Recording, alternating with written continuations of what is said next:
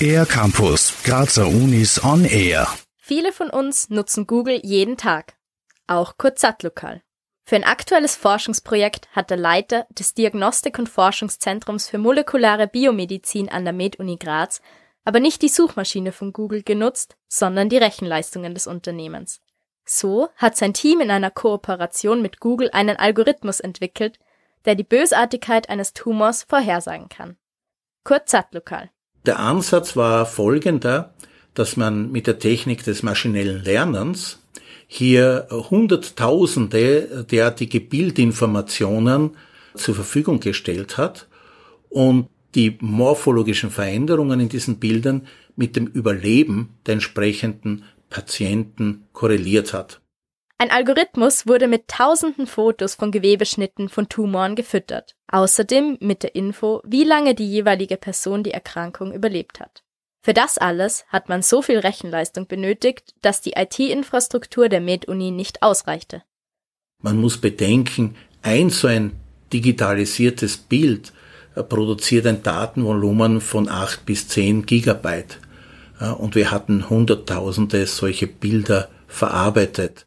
Also hat das Forschungsteam Google an Bord geholt. Nach drei Jahren und vielen tausenden verarbeiteten Bildern gibt es jetzt ein Resultat, erklärt Kurt Sattlokal.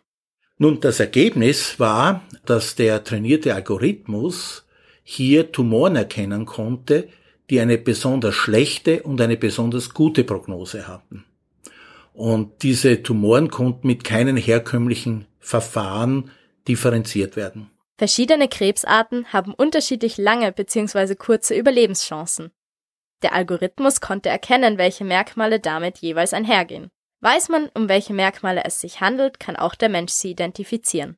Ungewöhnlich war dabei der Ansatz von Kurt Sattlokal. Normalerweise geht man genau den umgekehrten Weg. Sprich, Experten markieren auf Bildern bestimmte Merkmale. Diese markierten Bilder werden dann verwendet, um einen Algorithmus zu trainieren, sodass dann am Ende der Algorithmus diese Merkmale erkennen kann. Das heißt, der Experte trainiert den Algorithmus.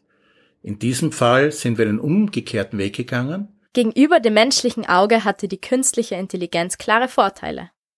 Bei bestimmten Analysen müssen sehr große Bildabschnitte untersucht werden, um sehr kleine Veränderungen zu finden, was also sehr zeitaufwendig und auch ermüdend ist.